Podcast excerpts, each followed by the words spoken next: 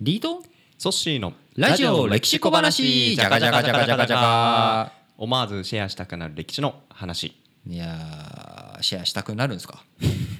シェアしたくなるための番組です、あそうね、なんですね、はいなるほど水飲んじゃっていやいやいやこれあのーコップねうんおプラスチックなんですよプラスチック今飲んだ水僕のコップもププララススチチッッククこのねで入れて持ってきている箱は包みはペットボトルとペットボトルいうことでペットボトルとかプラスチックって、はい何が問題か、うんゴミ問題プラスチックとペットボトルって回収の仕方違うじゃないですか分けてやってますしやってますしあとはラベルもラベル剥がし剥てがしたりキャップも別にし別たりにしたりとかうんえ環境問題はいがあそるうでかすらねっていうことなんですよね自然に帰らないうん例えば紙袋とか帰りますね帰りますねもともとまあ木木パルプですパルしプペーパーでそうんでこう今でもこういろんなところでゴミっていうのは問題になるわけですけれどもなんでゴミの問題って出るんでしょゴミの問題が出る、うんゴミが出るじゃなくてもうゴミの問題うゴミが出るでいいあですなぜゴミが出るかなぜゴゴミが出るかうん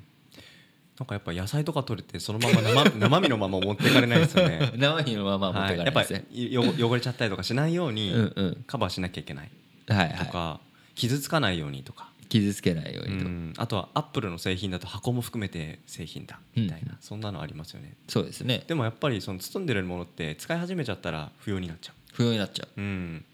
うなるほど、本当に不要なのかなうんまあ、それもそうですけどやっぱり大きいのは人がいっぱいいるからゴミってはい出ますよねあ確かに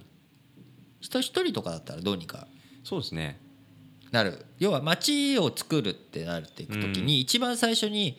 問題になってくるのははい食べ物飲み物を当然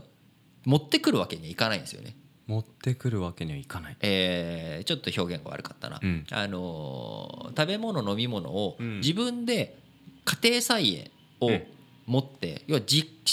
全部自給自足できないわけですそうですねみんなが集まると。全部作ってたらなんか大した 大した量取れないですよねとか都市うん土地がねうんあのーこう足りないわけですようんみんなで集まろうっていうふうにした時にそうですねでそうするとその代わりに物流網が必要だったりとか、うんあと人が大量に集まれば当然下水の問題も出てくるし、うん飲み水の問題も出てくるし、はいこうそしてゴミをどう処分していくかっていう。で結構江戸の町づくりの話をするときに江戸江戸うん東京の街づくりするときにうん玉川上水とかって聞いたことないですか、ありますありますよね僕もともと生まれが小平市というところなんですけど、おーはいはいはいなんか玉川上水とかあの辺うんうんうんりなったようそなう気なんがですするねんですね。東京ってもともと埋め立て地うんなので、井戸を掘っても塩辛い水しか出てこないんですよ、ほだから普通こう結構い,、うんいろんな都市とかっていうのは井戸を掘って、はいその井戸で、えー水をすくって浄水として飲み水にしている、はいで下水は別に使うって、うんうんで下水はまあ下水道って整理すればうん流,、流すだけっちゃ流すだけなのでうんどうにかなるんですけど、はい飲み水は上流から引っ張ってこないといけないんですよねしょっぱい、下には掘れないかうんら、うんうん、下に掘って見つからないのでうん持ってこなきゃいけない、っそうかていう問題で結構玉川上水を開削するとか作るとかっていう話ってうん結構こう江戸のあ町づくりの中でへー結構ポイントになってくるなんか時々その歴史番組とかでも特集されたりとかするわけなんですよ江戸の時代だったんですねその時にようやくだって人が集まってきたからそういうことか江戸でもう100万都市だったわけなんですよ江戸時代にはあはあはあ100万人いたわけですよはいでもゴミ問題って聞かないんですよね聞かないですねフランンスのベルサイユスはいベルサイユのバラうんが綺麗だった理由うんってよく言われるのがとかハイヒールなんでハイヒール日本人もハイヒール履いてなかったですね昔そうですねみんななんだろう旅とか旅とか下駄とか下駄とかはいハイヒール履いてたのはお水まみれになっちゃうんですよ雨が流れるとえ要はこうみんなボットン便所はみたいな感じだったのでははははうんちょっと微量な話で恐縮なんですけどそうそれを避けるために踏まないようにするためにハイヒールかかとが上がってかかと上がってまあ、せめてつま先だけにしとこうとかそんうんんそういうへでーつま先のとこはうんねちょっとへー作ってとでも東京はうんあえ江戸は江戸はそういうことはなかったなかったゴミ問題っていう話があんまり出てこないわけですでもなんでしょう人口規模とかおもう街の大きさでそうです言うそうとでねすパリとかより全然多かったわっけてでこすとですよね、うん、なのにゴミ問題が出てこなかった人集まったらゴミは出る出ます出ます出ないんですよえゴミが出ないんですよこいれがやいやいや100万都市ですよ 100万都市ゴミ当時の東京お江戸にうんゴミというものはなかったんです、そんなそんなはずがあるそんなはずがある例えば、はいえー着なくなった服今どうします今だったら、えーメルカリ、メルカリうん、再利用しますね再利用しますそれはゴミですか着なくなった服あはーゴミまた誰か使ってくれるからゴミではないですねゴミじゃないですねはい誰かが再利用する限りにおいては、はいゴミじゃないんです用途があるから確かに使うから確かにゴミっていうのはもう使わなくなっちゃっ捨たてるっていうことですからね捨てて終了埋め立てする、うんまあ貝塚とかのイメージですね、うんうんうんうん昔だったら、はい貝塚で貝なんかも使わないって、うんうんうんうん食べて貝いらないから捨てる、うんうんはいで貝が溜まって後から見つかって貝塚って言われちゃうわけですよ はいでもそういったことがなかった全部布へー着物ってはいき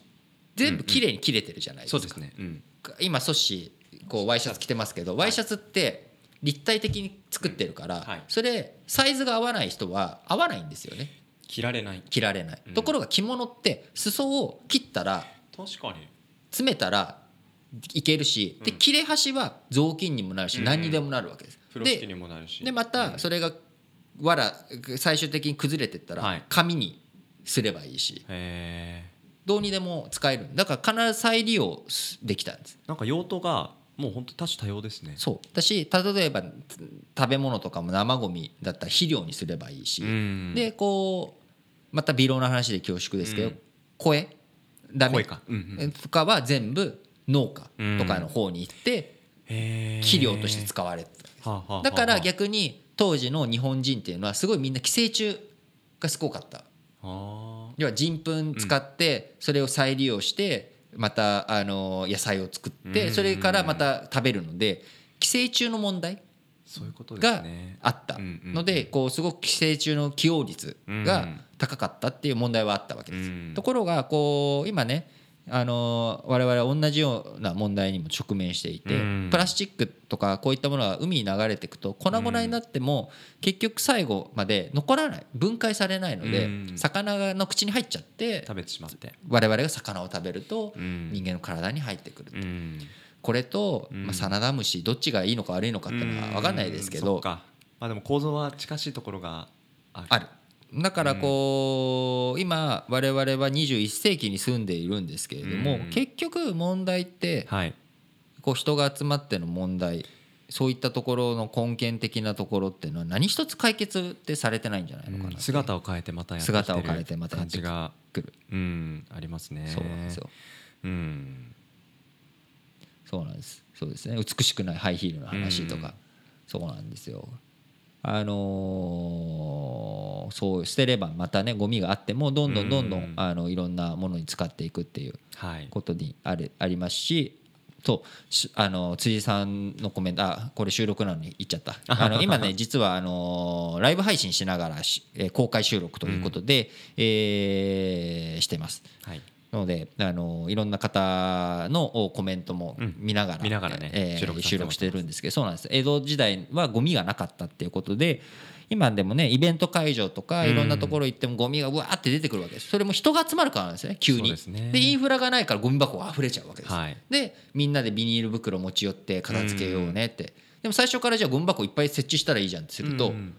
見にくいですよねそうですねそれよりもうん主催者はうん人にいっぱい来てほしいんですよねそうですね座席を増やしたいんですよねゴミ箱よりもうね集めることで頭いっぱいいっぱいですねうんだしあとはこうこれもこうみ嫌な話ですけどゴミ箱いっぱい設置するとうんそこにね爆弾仕掛けられるかもしれないとあかーチェックとかも大変になっちゃうのうんでそうですねなるべくそういうものを減らしたいっうんていう意図もあってイベントとか人が集まった時にうんもう渋谷のねハロウィンの時なんかもう溢れちゃうわけですよ。そうですだからちゃんとそういったものをきちんと自分が自意識を持っうてんリサイクルどうするのかとかあのどういうふうに持ち帰るのかうんあのよく、えー遠足はお家に帰るまでが